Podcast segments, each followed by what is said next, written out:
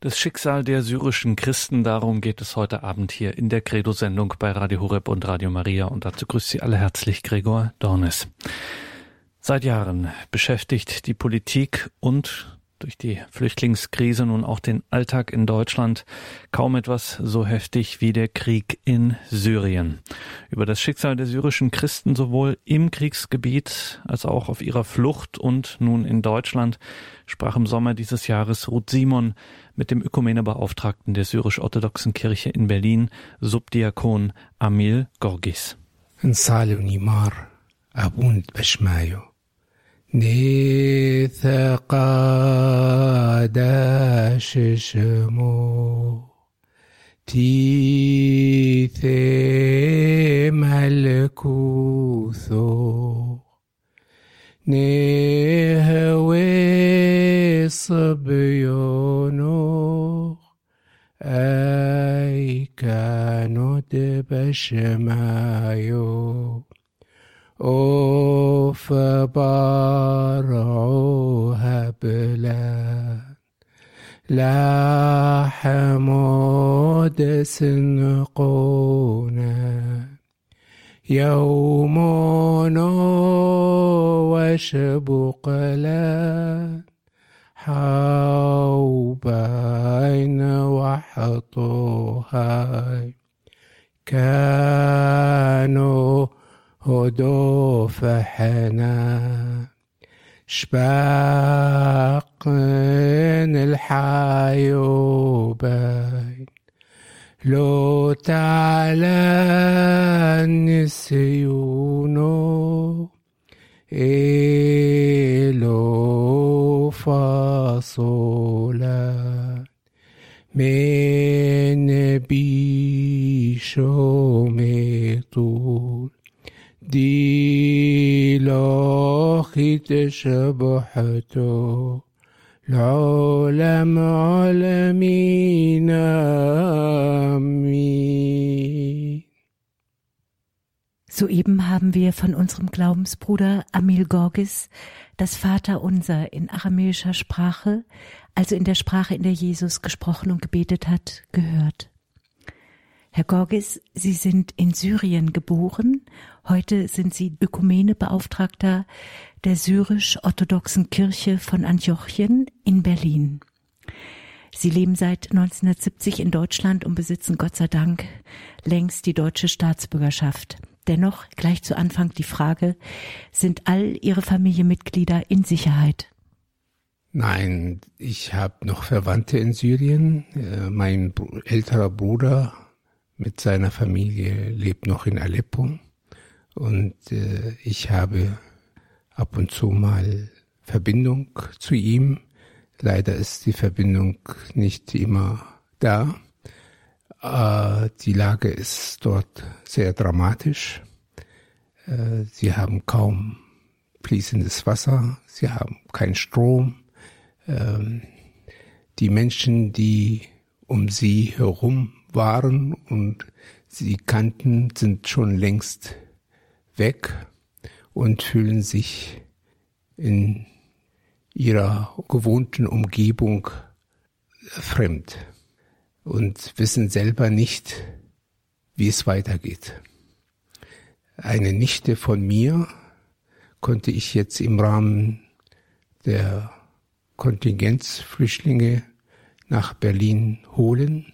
Es ist eine Familie mit zunächst mit zwei Töchtern und ein Sohn ist hier in Berlin geboren. Und jetzt, äh, die Kinder haben sehr schnell Deutsch gelernt, sind gut in der Schule integriert. Äh, die Eltern haben etwas mehr Mühe mit der Sprache, aber wir schauen zu, dass die auch irgendwie schnell sich integrieren können und äh, die Sprache schneller erlernen können. Die Situation in Syrien ist sonst auch, was wir da hören von den Freunden, von den Gemeinden, ist sehr bedrückend. Es ist bedrückend deshalb, weil für die Christen nirgendwo ein Ort der Sicherheit gibt. Die Lage für die Menschen generell, ob Christen oder Muslime, Jesiden, Kurden oder Araber, äh, ist sehr dramatisch. Eigentlich ist Syrien ein multiethnischer und multireligiöser Staat. Es gibt keine muslimische Konfession, die in Syrien nicht gibt. Und es gibt keine christliche Konfession auf der Welt, die es auch in Syrien nicht existiert. Alle evangelischen Konfessionen, alle katholischen Richtungen, römisch-katholischen oder mit Rom unierten Kirchen sind dort in Syrien vertreten. Wir haben sehr viele orthodoxe Kirchen in Syrien. Man sieht auch, dass dieser Struktur, der über Jahrhunderte überdauert hat und äh, das Zusammenleben noch möglich war. Natürlich gab es in der Geschichte ein Auf und Ab von Verfolgung, von Vertreibung, aber die Völker oder die Gemeinschaften, die in dieser Gesellschaft überlebt haben, haben es überstanden. Und äh, jetzt ist diese Struktur sehr bedroht.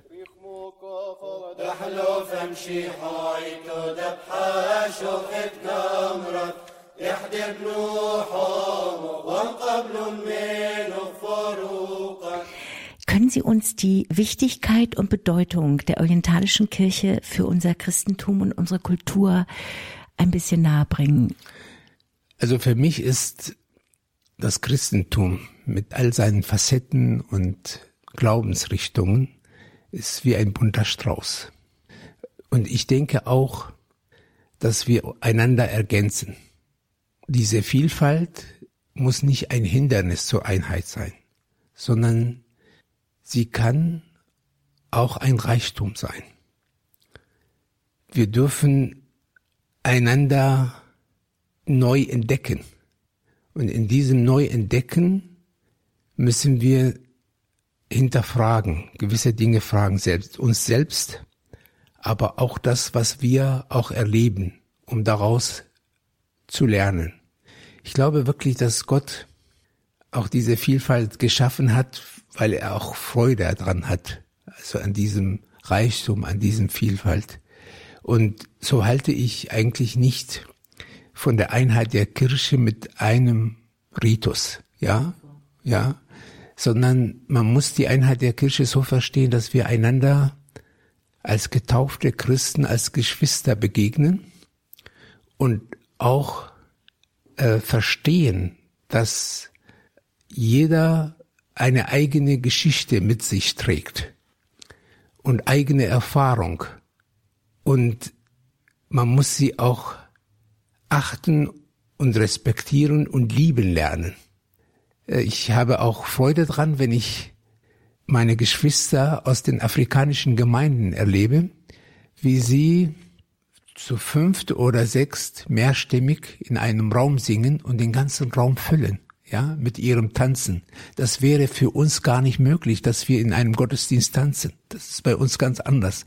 Aber wenn ich dort bin, freue ich mich sehr darüber, ja und weiß, dass ich aus einer ganz anderen Tradition stamme. Für uns ist diese Tradition eher nach innen eingekehrt. Es ist sehr viel mit Symbolik und Zeichen.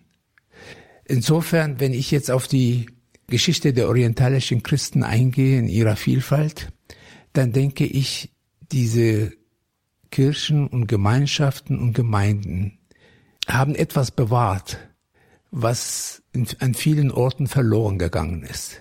Ich merke selber auch, dass der moderne Mensch eigentlich nicht nur über den Intellekt zu erreichen ist.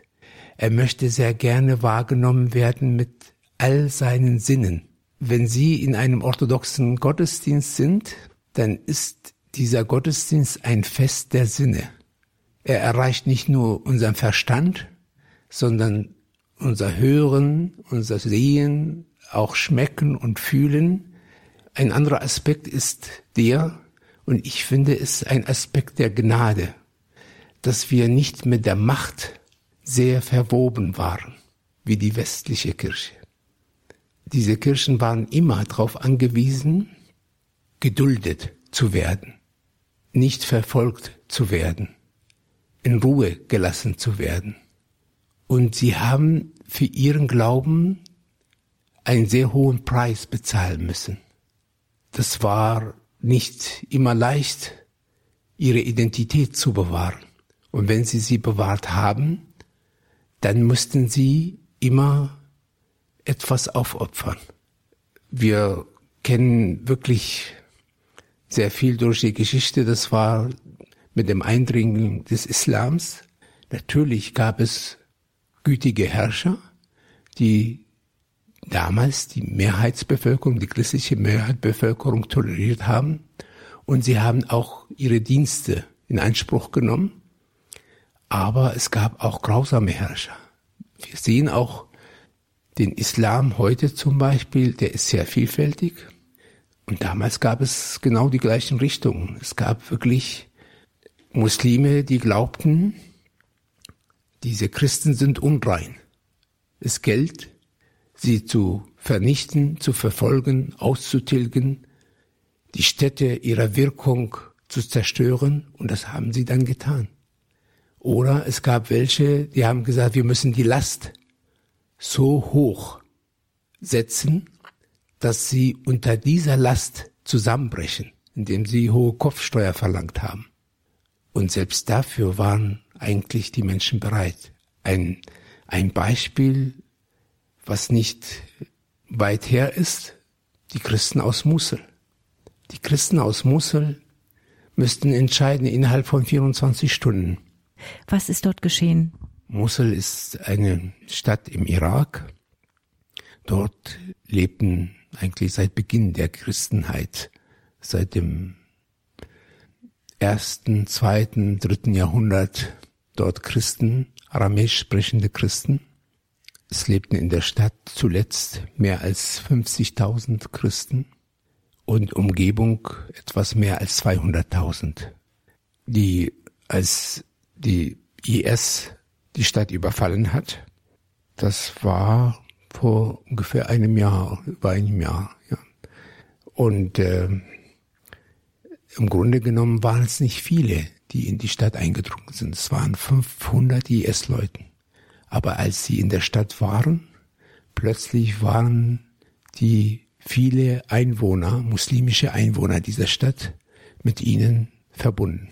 Sie haben sogar die Türen der christlichen Häuser mit N bezeichnet. N, das, der Buchstabe N für Nazarener auf Arabisch.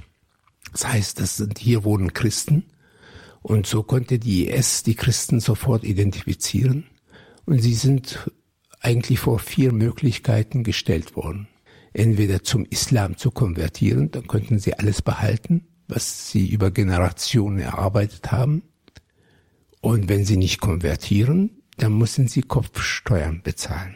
Aber diese Kopfsteuer ist nur eine theoretische Möglichkeit, weil sie dürfen diesen Kopfsteuer nicht aus dem Besitz, was sie sich erarbeitet haben, bezahlen, sondern aus dem, was sie sich neu erarbeiten. Das heißt, sie müssten sich einen Job suchen in der Stadt. Aber in der Stadt werden sie nicht beschäftigt, weil sie als unrein gelten. Wir haben Berichte gehört, dass selbst wenn Christen zu einem Kaufmann, muslimischen Kaufmann gegangen sind, um etwas zu kaufen, wurden sie zurückgeschickt, weil sie als unrein galten. Insofern war diese Möglichkeit eigentlich nur theoretisch gegeben und sie könnten sie gar nicht dort praktizieren. Wenn sie aber beide Sachen nicht machen, das war die Bedingung, dann müssten sie die Stadt verlassen, ohne etwas mitzunehmen nur das, was sie am Leib tragen. Es gab sogar Berichte, dass selbst die Ohrringe von den Kindern wurden rausgerissen. So konsequent hat man diese, äh, diesen, diese Anordnung eigentlich befolgt. Und wenn sie alle drei Möglichkeiten nicht akzeptieren, dann müssten sie sterben. Aber ich muss wirklich sagen, ich staune, dass nicht nur, also fast bis auf eine Ausnahme von einigen wenigen Personen von den 50.000 in der Stadt waren es vielleicht nur 100, die geblieben sind. Den Rest hat auf alles verzichtet, um des Glaubens willen, damit sie ihre Identität, ihre christliche Identität nicht aufgeben. Und hier sieht man wirklich, wie sehr diese Menschen mit ihrem Glauben sich identifizieren und leben und wie wertvoll, ja, der Glaube für sie ist. Also ich denke immer an diese Parabel von Jesus mit dem, mit dem Diamant. Also sie haben wirklich einen hohen Preis für diesen Diamant bezahlt. Für sie ist der Glaube an Jesus Christus wie ein, ein großartiges Diamant, was man, wo man alles verkaufen muss, um den zu erwerben. Herr Gorges, sprechen wir von einem Genozid der Christen in den arabischen Ländern? Also wir erleben zurzeit eine historische Umwälzung. Über Jahrhunderte hat das Christentum trotz großer Verfolgung dort überleben können.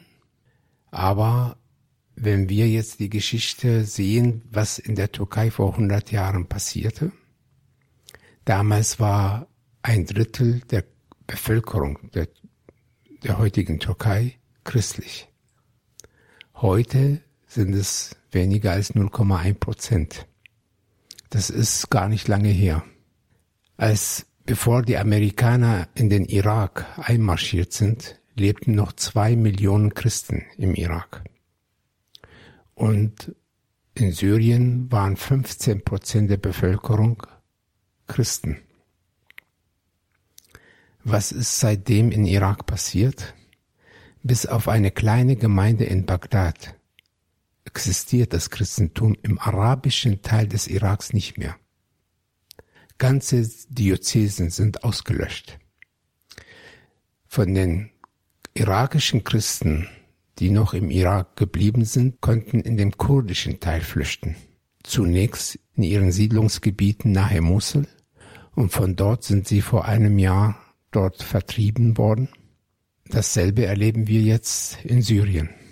Wenn der Krieg in Syrien weitere zwei Jahre dauert, dann denke ich, ereilt Syrien das gleiche Schicksal wie die Türkei vor 100 Jahren und wie der Irak jetzt vor einigen wenigen Jahren.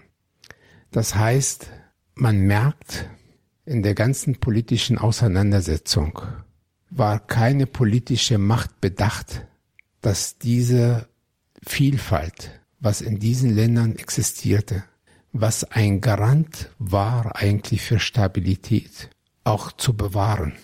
Im Prinzip muss man auch sagen, dass die Minderheiten und vor allem die Christen waren wie Friedensnetze in dieser ganzen Region, auch wenn sie nicht missionieren dürften oder offen Leute bekehren durften zum Christentum.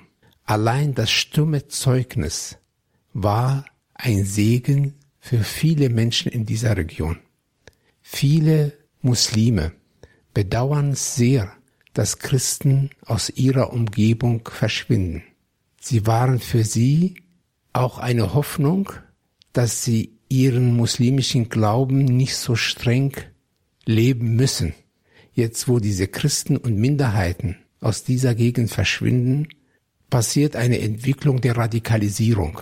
Das heißt, wir bekommen Länder wie Afghanistan oder wie Pakistan, die den Islam nicht nur konservativ, sondern sehr, sehr streng radikal auslegt.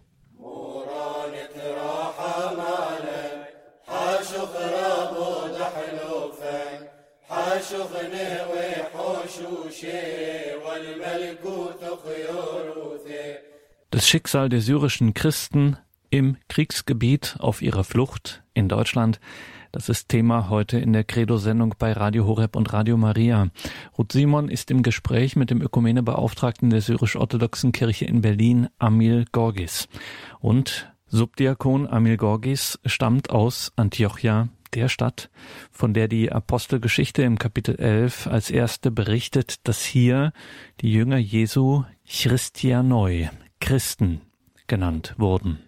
Ja, nach der Verfolgung der Christen in Jerusalem und der Steinigung des Erstdiakons Stephanus sind die Jünger äh, in die alle Richtungen gegangen, um das Wort Gottes zu missionieren.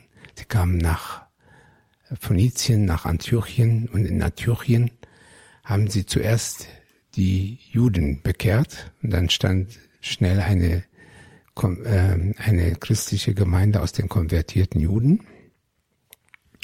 Und äh, aber es gab auch nicht nur die Juden, die zum Glauben gekommen sind, sondern auch äh, Menschen, die nicht zum jüdischen Glauben gehörten.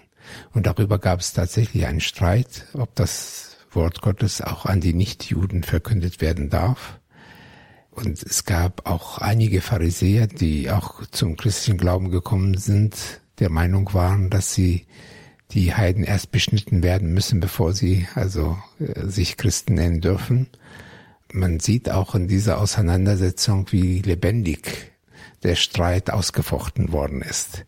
Also wenn man die Apostelgeschichte aufmerksam liest, dann entdeckt man, dass es schnell zu zwei Gemeinden gekommen ist. Einmal von den Juden, die zum neuen Glauben gekommen sind, und einmal äh, von den Nichtjuden. Und erst unter der Herrschaft Ignatius, der später in Rom gemartert worden ist, sind beide Gemeinden zu einer Gemeinde verschmolzen. Und äh, in Antiochien ist eigentlich dort zum ersten Mal wurde die Gemeinde christlich genannt.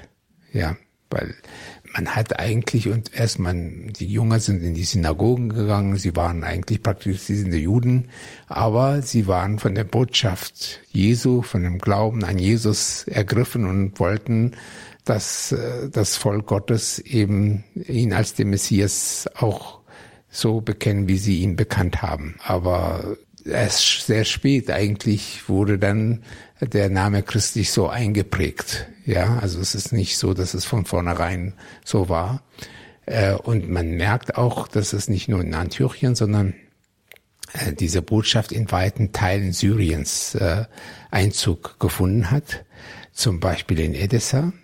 Also die, die Chronik erzählt von dem Briefwechsel zwischen dem König Abgar und Jesus. Ja, der war an Lepra erkrankt und hat gesagt, ich habe gehört, dass du kranke Menschen heilst ohne Medizin. Ich habe ein kleines Reich, aber das würde für uns beide reichen. Ja, und, äh, und äh, Jesus äh, antwortet ihm mit einem Abbild, äh, von, mit einem Tuch von seinem Abbild und sagt, ich werde nach meiner Himmelfahrt meinen Jünger zu dir schicken und der dir, also dich von deiner Krankheit heilen wird. Also aus diesem Briefwechsel, was in der Chronik ist, also äh, erkennen wir, dass es ziemlich sehr früh äh, der Bruder von hm, des Apostel Thomas, Thaddeus, in Edessa war und dort den christlichen Glauben missioniert hat. Der König Abgar hat den Glauben angenommen und natürlich seine ganze Stadt mit ihm zusammen. Die Menschen glaubten, dass diese Stadt gesegnet ist und deswegen brauchten sie sie nicht mehr zu verteidigen. Es gab eine große Zweifel in der Gemeinde, als diese Stadt in den Händen der Gegner fiel, weil sie gedacht haben, diese Stadt sei vom Herrn gebenedeit und sie kann nicht fallen. Ja, äh, daraufhin haben ziemlich äh, unsere Theologen sich den Kopf äh, mit theologischen Abhandlungen über diese Sachfrage äh, diskutiert. Aber wie dem auch sei, ich will ja nur sagen, dass es in dieser Region, auch im Gebiet Tur Abdin zum Beispiel, wenn Sie wirklich diesen im Südosten der Türkei, wenn Sie dieses Gebiet bereisen, dann finden Sie alle 500 Meter eine alte Klosterkirche, die aus dem vierten, dritten Jahrhundert stammen, zum Teil auf den Fundamenten äh, von alten Tempel, Sonnenanbeter, die in dieser Region vorhanden waren. Wir sagen der Turabdin im Südosten der Türkei, wie es für die aramäisch sprechenden Christen wie der Berg Athos für die Griechen. Ja, wirklich jeder aramäische Christ, der diese Gegend bereist, da geht sein Herz auf.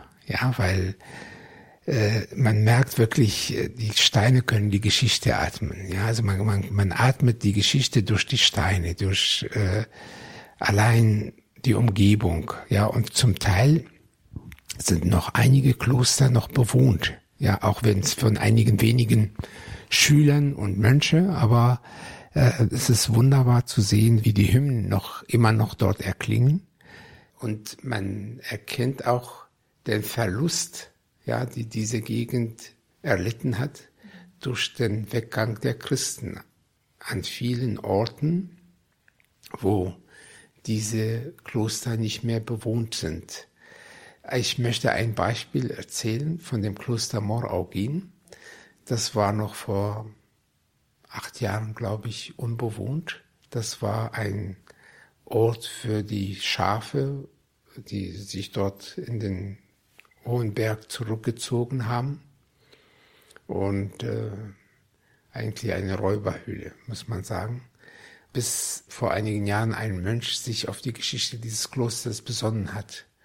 Und er hat es wirklich in seiner eigenen Arbeit, natürlich mit Unterstützung von einigen Schülern, es geschafft, dieses Kloster wieder zum Leben zu erwecken. Und ich war dort, das war für mich wie ein Wunder. Das war wirklich wie ein Wunder, wie ein einzelner Mönch das schafft, erstmal die Dorfbewohner nebenan, die muslimischen, ja, zu beruhigen, sie zu überzeugen, dass das Kloster wieder seine alte Pracht erstrahlen soll und dass es auch ein Gewinn ist für die ganze Gegend. Und er hat einige Schüler dort. Allein wenn man dort ist und man kann dort die ganze syrische Ebene überblicken. Ja, es ist ein, ein wunderschöner Blick von oben.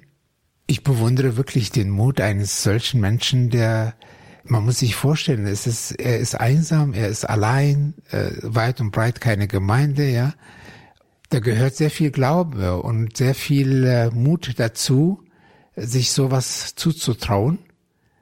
Und äh, ich kann nur jeden ermutigen, wenn er mal eine Reise durch diese Gegend macht, einen Besuch in diesem Kloster zu machen, um wirklich zu erleben, was Wunder sind, ja, oder wie wie Wunder geschehen. Der Mut dieser Menschen. Sie haben in einem Vorgespräch gesagt, die Kirche des Ostens ist auf dem Blut der Märtyrer gebaut worden, auf dem eigentlich unsere ganze gesamte Kirche steht. Es ist bewundernswert, wenn Menschen auch standhaft bleiben, wenn sie für sich selber entdeckt haben, Inhalte für ihres Lebens und diese Inhalte sich damit identifizieren. Das ist wie ein Gefäß, das gefüllt ist mit der Gnade Gottes, ja? Und wenn dieser Gefäß leer ist, was ist dann, das ist für sie kein, hat keinen Wert mehr, ja?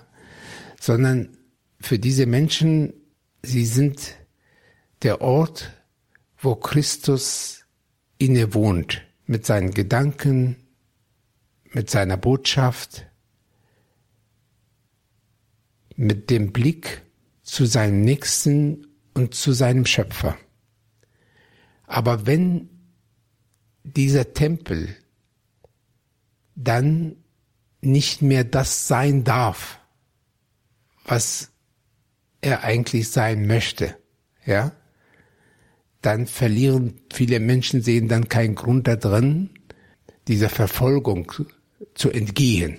Ja, es ist nicht so, dass sie selber das Märtyrium suchen, sondern sie werden von den anderen nicht geduldet und sie werden von den anderen gemartert. Und für uns Christen sind diese Menschen heute noch ein Vorbild im Glauben. Wir sagen, wenn diese Menschen trotz dieser harten Schläge, trotz dieser Verfolgung bereit waren, das auf sich zu nehmen, wie können wir dann als Menschen in der Freiheit, wo es wirklich keine Unterdrückung gibt, so leichtsinnig auf diesen Glauben aufgeben? Das muss doch was Wertvolles sein, dass jemand sagt, Mensch, es lohnt sich, den zu behalten, auch unter dem Einsatz meines Lebens. Ja, das ist das eine. Was eigentlich für uns ein Halt ist, auch in der Diaspora, auch durch die ganze Geschichte hindurch. Das zweite ist, die Kirchenväter haben uns wirklich wertvolle Hymnen hinterlassen. Es gibt manchmal einen Hymnus, der die ganze Auslegung für den Sonntag beinhaltet. Also bei uns, wir haben 52 Sonntage im Jahr und jeder Sonntag oder jede Woche hat einen liturgischen Inhalt. Wir feiern die ganze, das ganze Jahr die Heilsökonomie Christi, das Erlösungswerk Christi. Von der Ankündigung des, der Geburt Jesu, dann die Epiphanias, Taufe, dann die Totensonntage, dann die Bußzeit, also vor Ostern, dann die Karwoche, dann Ostern, danach die Osterzeit, dann Pfingsten und dann kommt Maria Himmelfahrt, Gedenken der Apostel. Und zu jedem dieser Sonntage äh, existieren Texte, Lesungen aus der Heiligen Schrift, die sich ergänzen, die sind in, in einer wunderbaren Weise ausgesucht vom Neuen und Alten Testament. Und die Kirchenväter haben es in einer wunderbaren Weise so formuliert. Also manchmal, wenn ich ein Pult mitsinge, höre ich auf zu singen, weil ich wirklich staune. Ja, diese Texte, die vor 1500 Jahren oder 1400 Jahren oder wie Morafrem, der 373 gestorben ist, so tiefsinnig äh, darüber geschrieben haben, dass ich dann nur noch über diese Texte nachdenken kann und nicht mehr mitsingen kann. Ja, also wir haben den Jakob von Zurutsch, 521 gestorben. Der hat in, in seinen Hymnen in einer wunderbaren Weise einen Dialog zwischen dem Alten und Neuen Testament. Also wenn er von Maria redet, dann redet er von Eva. Ja, und wenn er von Christus seinen Weg zu Golgatha, dann redet er von der Opferung Isaak, ja, und diese ganzen Symbole so aus dem Alten und Neuen Testament, die sich einander ergänzen, dass es sich um den einen und selben Glauben handelt, ja.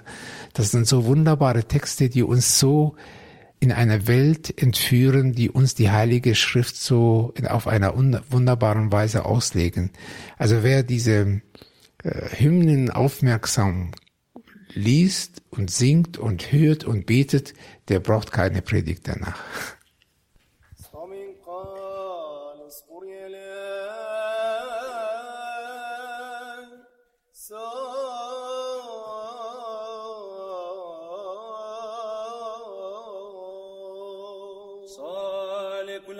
رحمي وحنون مرن بعين مريم رحمون ورحيم علينا وعضارين Sie haben eingeschaltet in der Credo-Sendung bei Radio Horeb und Radio Maria heute zum Schicksal der syrischen Christen. Ruth Simon ist im Gespräch mit Amil Gorgis. Er ist Ökumenebeauftragter der syrisch-orthodoxen Kirche in Berlin. Wie geht es den Menschen, die fliehen mussten in Deutschland? Was können Sie uns von Ihrer Gemeindearbeit berichten? An was mangelt es? Gibt es genügend Geld? Gibt es genügend Wohnungen? Einige kommen auch traumatisiert nach Deutschland. Ich denke, Sie haben Erlebnisse gehabt, die jenseits unseres Vorstellungsvermögens sind. Was wäre die Hilfe? Also das ist nicht einfach, weil selbst wir, die wir einen engen Kontakt zu der Gegend haben, zu Menschen und von den Bedürfnissen wissen, sind fast manchmal überfordert und können auch den Erwartungen gar nicht gerecht werden. Viele Menschen, die zu uns gekommen sind, die waren in den Städten, wo sie gelebt haben, hatten einen ansehnlichen Beruf, waren Ingenieure, Lehrer, waren Menschen, die den anderen eigentlich immer Rat geben könnten, fachlichen Rat. Und jetzt kommen sie hierher und sind selbst auf Rat angewiesen, fühlen sich hilflos. Und mit dieser Situation klarzukommen, ist für viele nicht so einfach. Vor allem dann nicht einfach, wenn sie sehen, dass sie schnell keine Wohnung finden dass es sehr lange dauert, bis sie ihre Papiere zusammenbekommen und äh, hier integriert sind. Und sie müssen merken manchmal, dass es nicht so einfach ist, die deutsche Sprache zu erlernen, ganz besonders nicht, wenn sie nicht jung sind. Für ihre Kinder ist es sehr schnell, das geht sehr schnell und sehr einfach. Aber für Menschen ab 40, das ist nicht so einfach. Das dauert etwas länger. Das erleben wir. Und was kann man da machen? Wir, ich habe angeregt, also es gibt zwei Kontingente von Hilfsbedürftigkeit. Wir haben sehr viele junge Menschen, die als Studenten hierher gekommen sind, um hier zu studieren. Diese bekommen kaum Unterstützung vom Staat. Das heißt, sie sind darauf angewiesen, auf das Geld, was sie mitgebracht haben. Aber das, was ihre Eltern mitgegeben haben, es kann nicht viel sein, weil das syrische Pfund ist, hat keinen Wert mehr, verliert immer mehr an Wert. Sie müssen hier manchmal arbeiten, um, um Lebensunterhalt zu verdienen. Das heißt, die sind wirklich auf Hilfe an, äh, angewiesen. Die anderen, die im, als Asylsuchende oder im Rahmen der Kontingenthilfe hierher gekommen sind, bekommen Unterstützung vom Jobcenter. Sie brauchen keine materielle Hilfe. Das heißt, sie bekommen auch sogar die Miete bezahlt, wenn wenn sie eine Wohnung finden. Aber was wir für diese Menschen dringend brauchen, sind Patenschaften. Wir suchen Menschen, die ein Kind, zum Beispiel eine Patenschaft für ein Kind übernimmt. Die Patenschaft sieht so aus, dass man nur Zeit mit sich bringt, kein Geld, nur Zeit. Und wenn jemand einmal die Woche Zeit opfern kann, zu sagen, Mensch, ich bin bereit, so ein Kind zu begleiten in ein Museum, in einen Park, ihm die Stadt zu zeigen, äh, einmal ins Theater mit dem Kind zu gehen. Das hilft dem Kind unwahrscheinlich schnell, sich in die Kultur des Landes einzuleben. Das finde ich sehr wertvoll. Es ist natürlich sehr teuer. Also man, wir wissen, wir alle, wir haben kaum Zeit zu entbehren. Aber wenn jemand wirklich Zeit entbehren kann, dann ist das ein Segen für diese Menschen. Auch ich glaube, dass diese, wenn man Zeit entbehren kann und eine Patenschaft übernehmen kann, das ist nicht nur ein Geben, sondern auch ein Empfangen. Also die Menschen können auch was geben. Die Leute, die aus Syrien kommen, die können sehr schön kochen. Ja. Und ich glaube, sie haben eine Freude dran, wenn sie so ein Pate zum Beispiel auch mit äh, mit Essen verwöhnen können, auch äh, ihn in der Familie empfangen dürfen. Also ist es ein Geben und Nehmen. Da kann ich nur wirklich äh, Mut machen, so eine Patenschaft zu übernehmen. Wann waren Sie das letzte Mal in Syrien? Können Sie uns auch berichten, wie die Lage in den Flüchtlingslagern aussieht? Also ich war vor vier Jahren in Syrien. Damals hatte noch der Bürgerkrieg nicht angefangen. Und da war, muss ich sagen, die Welt noch in Ordnung. Und ich hatte von dem, was jetzt in Syrien geschieht und danach geschah, überhaupt nicht die leiste Ahnung, dass so etwas geschehen kann. Und wir hatten damals die Ereignisse in Irak erlebt und viele Menschen in Syrien dachten, in Syrien kann so etwas nicht geschehen. Und äh, wir sind alle jetzt verwundert, dass doch selbst in Syrien um sich gegriffen hat. Es würde mich nicht wundern, dass es auch in der Türkei demnächst auch äh, geschehen kann, wenn da nicht Vernunft einkehrt. Ich war allerdings vor anderthalb Jahren im Libanon und habe dort Flüchtlinge besucht, die aus Syrien stammen und waren dort, um weiterreisen zu können. Ihre Situation dort war sehr bedrückend. Ich habe Familien mit Kindern erlebt. Ich habe eine Familie erlebt zum Beispiel, die vier Kinder hatte, vier kleine Kinder. Die haben das ganze Geld, was sie dort schwer erwirtschaften könnten, zusammengelegt, um wenigstens einem Kind die Schulbildung zu ermöglichen. dass ein Kind die Schule besuchen kann. Die anderen drei Kinder konnten die Schule nicht, nicht besuchen, weil sie das Schulgeld nicht bezahlen könnten. Das war für mich äh, sehr bedrückend, einmal zu sehen, wie wichtig für die Familie, für die christlichen Familien die Bildung ist und dass sie wenigstens, wenn sie nicht alle ihre Kinder ja, zur Schule schicken können, dann ein Teil. Auf der anderen Seite diese Machtlosigkeit zu sehen, wie im Prinzip auch Hilfsgelder gehen und denke ich, Mensch, dort, wo es mal sinnvoll verwendet werden sollte, dort nicht ankommt. Ja. Wir haben versucht, von, davon zu berichten hier und konnten etwas an Unterstützung mobilisieren. Aber ich muss wirklich sagen, das, was da an Unterstützung kommt, ist immer noch ein Tropfen auf dem heißen Stein. Äh, Deutschland leistet einen Beitrag. Aber wir hätten uns gewünscht, dass alle europäischen Länder an gleichen Strang ziehen und äh, gerade solche Sachen, die man dort erlebt, äh, denke ich, ist eine Investition für die Zukunft. Und wenn man das nicht sieht und nicht erkennt, ich glaube wirklich, dass es die Bildung ist noch viel wichtiger, als jemanden seinen Magen zu stillen. Ich glaube, wenn, wenn die Menschen die Schule besuchen, da gibt's noch Hoffnung auf Veränderung. Wenn Sie an die Grausamkeit der IS oder auch anderen radikalen Gruppen denken, einmal die Frage, was ist deren Ziel? Äh, die zweite Frage, wenn wir spirituell darüber nachdenken, denken Sie manchmal auch an das Böse?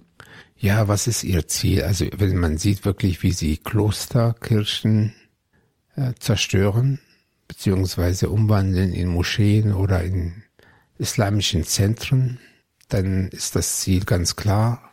Alles, was nicht islamisch ist, soll ausgetilgt werden aus dieser Region. Ein Ziel ist, ein äh, islamischer Staat zu errichten, wo nur noch äh, der islamische Glaube in seiner Radikalform so gelebt werden darf. So grausam das auch ist, ich habe eigentlich eine Hoffnung, weil ich glaube wirklich, das, was jetzt gerade geschieht, von, durch diese radikalen Muslime abartig ist. Das kann nicht, äh, wenn Menschen wirklich zur Besinnung kommen und darüber nachdenken, glauben, dass das Gottes Wille ist. Das kann es nicht sein, dass wenn Menschen geköpft werden, wenn Frauen versklavt werden, wenn Menschen ihre Freiheiten beraubt werden, zu, selbst zu entscheiden, dass das so von Gott gewollt ist.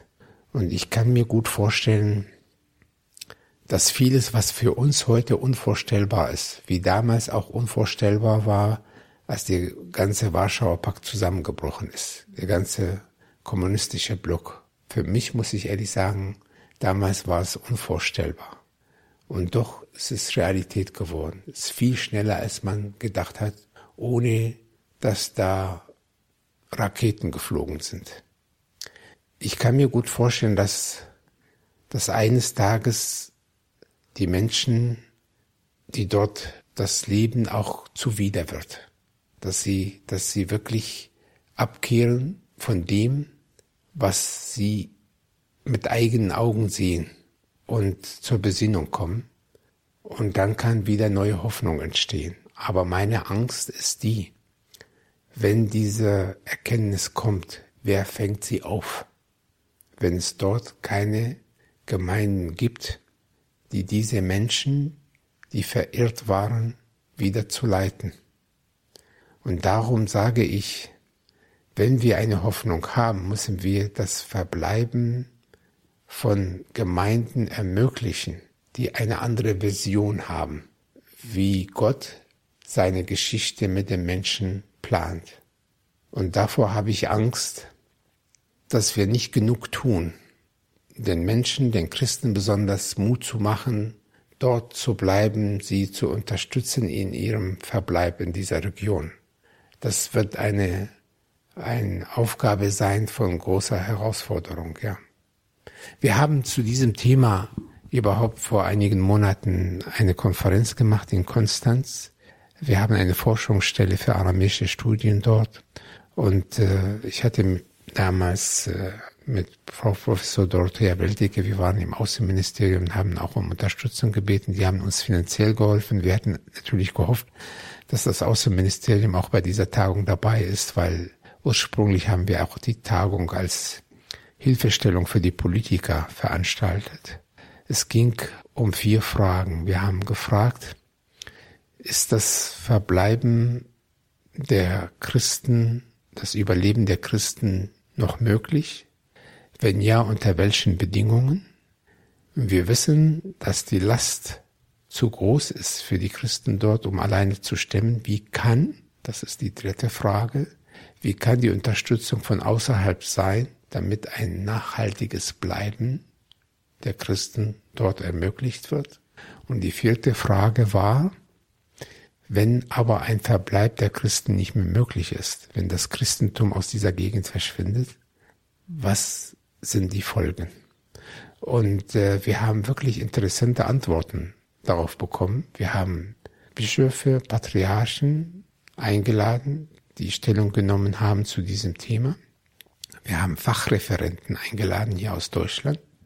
Und ich möchte nicht sagen, dass wir mit einer Antwort rausgekommen sind, aber ich denke schon, dass wir mit einem äh, mit einer Studie rausgekommen sind, die die ganze Ratlosigkeit, aber auch die ganze Situation klar uns vor Augen stellt.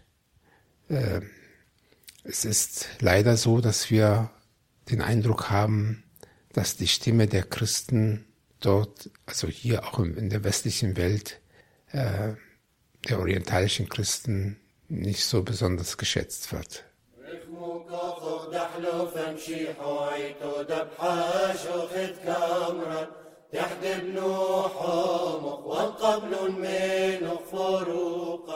Und was können wir als Christen tun, ganz äh, speziell im Einzelnen? Was kann zum Beispiel der Hörer, der jetzt am Radio sitzt, tun? Also ich glaube zwei Dinge. Also zum einen ist es wirklich so, wir müssen die Menschen dort unterstützen. Da gibt es hier Hilfsorganisationen. Ich kann nur eine nennen von unserer Gemeinschaft We Are Christians. Äh, die machen gute Arbeit. Man kann im Internet diese Seite besuchen und die Berichte lesen. Ich denke, da ist jede Spende, die dort eingeht, nicht verloren ist. Wichtig ist wirklich auch, dass man sich zu Wort meldet. Mit einem Brief, mit einem Schreiben an die Bundesregierung. Sie ermahnt, auch in Kontakt zu treten mit den Oberhäuptern der christlichen Gemeinden in dieser Region. Äh, sie nicht zu ignorieren und nicht nur auf die Zusammenarbeit mit den Regionalmächten zu setzen, wie Saudi-Arabien, Katar und die Türkei, sondern wirklich äh, sich den Betroffenen zuzuwenden. Es ist ein Trug, sich nur noch einigen politischen Akteuren zuzuwenden. Ich will nicht sagen, dass es nicht wichtig ist, aber man kann die Leiter dieser Gemeinden, die Patriarchen vor Ort dort, die einen aus ihrer Erfahrung, aus ihrer Sicht auch Lösungs beziehungsweise Lösungsansätze beziehungsweise äh, Möglichkeiten anbieten, wie man aus dieser Krise rauskommen kann. Und sie können auch Vermittler sein. Ja. Also diese, diese Möglichkeit wurde nicht intensiv gesucht und man muss darauf wirklich drängen. Und die dritte Sache ist, die Bundesregierung muss wissen, wenn der Krieg länger dauert, je länger das, dieser Krieg dauert, umso schlimmer ist es für die Minderheiten in dieser Region. Das heißt, äh, die Minderheiten können dort nicht mehr aushalten und dann äh, ist ein Zurück zu den alten Ordnung nicht mehr möglich. In alten Ordnung meine ich das Zusammenleben von unterschiedlicher Religions- und ethnischen Zugehörigkeit. Ähm, wenn die Flüchtlinge hier sind, dann kann ich nur wirklich appellieren an die christlichen Gemeinden Kontakt aufzunehmen zu christlichen Gemeinden äh, und anderen Organisationen, wie sie eine Patenschaft übernehmen. Ich glaube wirklich, dass es ein Segen ist, einen Menschen für ein Jahr oder zwei Jahre zu begleiten, bis sie hier Fuß fassen können. Es ist ein Geben und Nehmen. Da kann ich nur wirklich die Menschen ermuntern dazu. Bedeutet sehr viel Opferbereitschaft, Zeit zu opfern und zu investieren. Auf der anderen Seite ist es schön, wenn man einem Menschen hilft, hier Fuß zu fassen. Wie viel Christen glauben Sie sind noch in der Region verblieben von wie vielen ursprünglichen Christen? Also wenn wir an Irak denken, von den zwei Millionen Christen, denke ich, es gibt nur noch vielleicht 10.000 in Bagdad. Und im kurdischen Teil sind, man weiß es wirklich nicht so genau, zwischen 150 und 200.000. Ähm, aber selbst diese sind, sitzen auf gepackten Koffern. Wenn sie die Möglichkeit bekommen, würden sie äh, ins Ausland kommen. Ähm, die Lage ist sehr schwierig. Unsere Kirchen versuchen, Wohnungen für die Vertriebenen zu finden. Zum Teil leben sie für, mit 35 Personen in einer Wohnung. Da ist eine Privatsphäre kaum möglich. Und jeder Mensch weiß, dass in einer Familie gibt es immer eine Auseinandersetzung. Wenn das unterdrückt wird, wenn das nicht ausgesprochen wird, dann äh, staucht sie das und dann führt das zu, zu Problemen in der Familie, in der Ehe, in der Gesellschaft. Das alles ist nicht gesund und äh, die christlichen Gemeinden leiden sehr darunter. Insofern versuchen viele ihr Heil darin zu finden, auszuwandern, um, um dem zu entgehen. In Syrien waren es noch 12 bis 15 Prozent vor der Krise. Ich glaube, im Augenblick sind es etwas weniger als sechs Prozent und Tendenz fallend, ja, dass der, dass da immer viele dann, wenn sie die Möglichkeit bekommen würden, sie auswandern. Es gibt kaum Arbeit für die Leute und sie wissen nicht, was sie machen sollen und sie sind bedroht, ja, von, äh, es ist einfach so, dass sie, wenn sie ihre Lieben am Morgen verabschieden, nicht wissen, ob sie am Abend dann äh, heil und gesund nach Hause zurückkommen. Es ist wirklich zu Ritual geworden bei vielen Familien, wenn ein Familienmitglied von zu Hause geht, als ob der Abschied zum letzten Mal war, weil sie immer mit dieser Möglichkeit rechnen. Von wie viel Toten geht man aus und kann man angesichts dieser Zahlen es eigentlich überhaupt noch verantworten, dass dort überhaupt noch Christen verbleiben? Also es sind sehr viele. Es sind äh, schon über 250.000 Tote in, in Syrien, aber die Anzahl der Schwerverletzten ist noch weit größer. Und wir reden von über die Hälfte der Bevölkerung, die auf der Flucht ist. Das heißt, jeder Zweite ist auf der Flucht sowohl außerhalb als auch innerhalb von Syrien. Ähm, dann kann man sich das vorstellen, in welcher Situation die Menschen leben.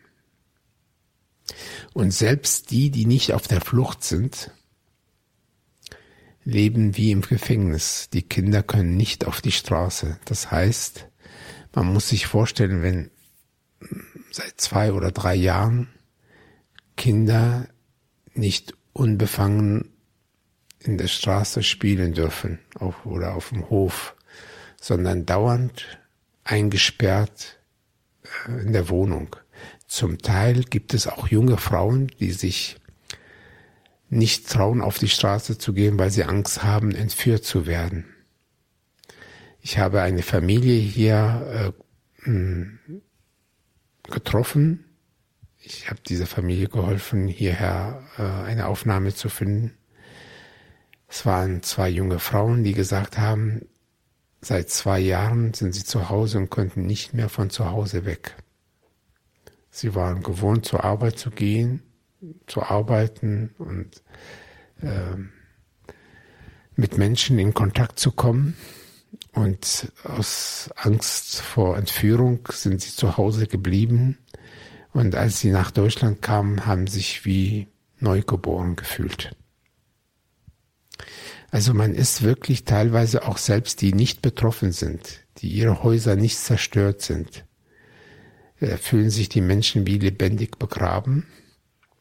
Und äh, ich habe das auch meinem Bruder gemerkt. Äh, ich konnte früher mit ihm am Telefon, ich konnte ihn lachend erleben. Äh, das Lachen, die Fröhlichkeit ist aus den Gesichtern der Menschen verschwunden. Es ist eine tiefe Traurigkeit. Ich habe das auch bei Flüchtlingen in Libanon erlebt. Man hat mit den Menschen gesprochen und man hat gemerkt, sie sind körperlich da, aber sie sind total abwesend. Also der Krieg hat nicht nur Häuser zerstört, hat auch Seelen kaputt gemacht, hat die Menschen auch krank gemacht. Also die, die nicht gestorben sind, physisch, ja, sind psychisch auch am Ende, weil das war eine andere Welt. Die Familien hatten ihre, ihre Arbeit, ihre Häuser, ihre Wohnungen, äh, ihr Betätigungsfeld. Ja, sie lebten unter einer Diktatur, aber also es war nicht verboten, mit den Nachbarn zu reden, mit den Nachbarn zu kommunizieren, über den Glaub, über den eigenen Glauben zu reden, seinen eigenen Glauben zu leben. Es war alles möglich. Ja, die Glocken konnten läuten, äh, die jeder konnte seiner nach seiner Glaube seiner also nach seinem Glauben leben, so wie er wollte. Äh, es ist, war natürlich nicht möglich, äh, sich politisch zu organisieren gegen die Machthaber, aber das war keine, es war nicht so, dass die Menschen, wenn sie von zu Hause weggegangen sind, Angst hätten, abends äh, nicht wieder nach Hause zurückkehren zu können das ist schon ein Einschnitt. Ja.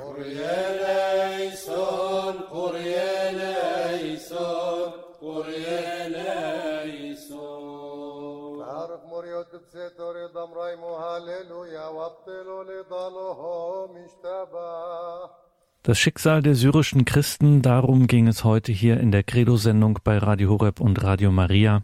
Ruth Simon war im Gespräch mit Subdiakon Amil Gorgis von der syrisch-orthodoxen Kirche in Berlin. Schauen Sie ins Infofeld zu dieser Sendung. Dort finden Sie nähere Hinweise und Hintergründe, wenn Sie sich für Möglichkeiten der Unterstützung der Hilfe interessieren. Dazu haben wir einiges aufgelistet, wie gesagt, im Infofeld zu dieser Sendung auf horeb.org. Horeb.org ist auch die Adresse, wo Sie sich eine CD von dieser Sendung bestellen können und natürlich auch in Kürze dann diese Sendung online abrufen können im Podcast- und Downloadangebot horeb.org. Mein Name ist Gregor Dornis. Danke Ihnen allen fürs Dabeisein. Beschließen wir diese Sendung mit einem Gebet. Ich möchte einen Hymnus aus den Federn der Kirchenväter vorbeten. Vater unser im Himmel, wir rufen zu dir wir haben keinen anderen Vater, der sonst uns helfen kann. Als wir nicht da waren, so gefiel es dir und du hast uns geschaffen. Und jetzt, wo wir da sind, umhülle uns nicht dein Zorn. Lehre uns deine Gebote, dass wir sie halten können durch das Tun der guten Werke und das Tun deiner Gebote werden wir dir gefallen. Gelobt seist du, o Herr, und erbarme dich unser. Amen.